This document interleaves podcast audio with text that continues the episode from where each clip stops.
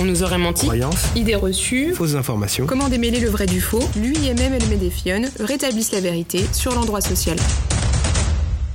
Bonjour à tous.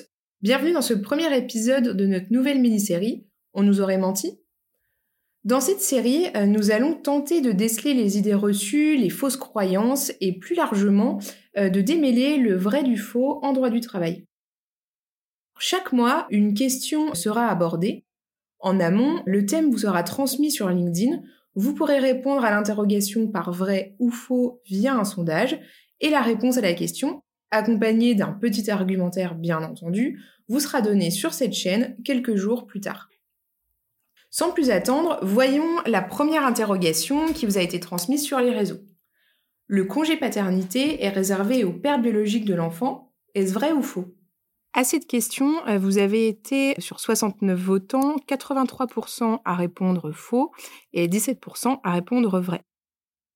Alors la majorité d'entre vous euh, avait raison. La réponse à cette question est faux. Le congé paternité euh, n'est pas réservé exclusivement au père biologique de l'enfant et nous allons voir tout de suite pourquoi. Alors quelques points de rappel pour commencer. Depuis juillet 2021, le congé paternité est en principe scindé en deux grandes parties. Alors une première partie euh, de 4 jours calendaires consécutifs, obligatoirement accolés aux 3 jours ouvrables de congé de naissance. Alors la loi précise bien que l'employeur ne peut pas faire travailler le salarié au cours de cette période qui fait immédiatement suite à la naissance de l'enfant. Et une seconde période de 21 jours calendaires, voire 28 jours en cas de naissance multiple, ce solde pourra être pris à la suite de la première période ou un petit peu plus tard, le tout dans un délai maximum de 6 mois suivant la naissance.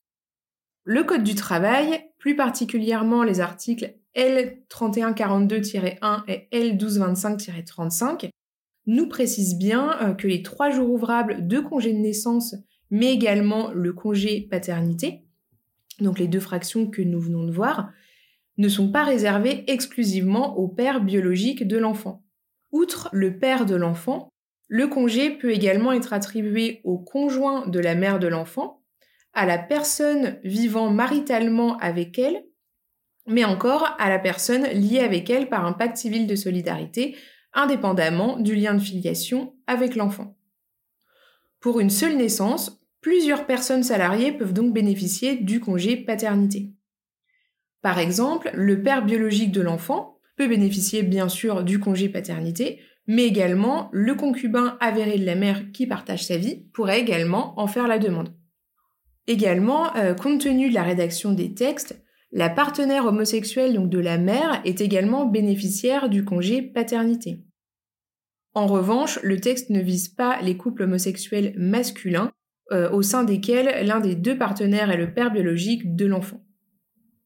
Enfin, ce congé paternité, il est accordé donc quel que soit le type de contrat de travail, donc que l'on soit sur un CDI, un CDD, ou que le salarié soit euh, à temps partiel ou à temps complet.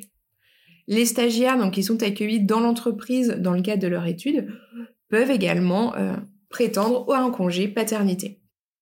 Voilà, vous savez tout sur ce sujet, vous ne vous ferez plus avoir, le congé paternité n'est pas réservé au père biologique de l'enfant. Merci d'avoir écouté ce podcast et à très bientôt pour un nouvel épisode de l'endroit social.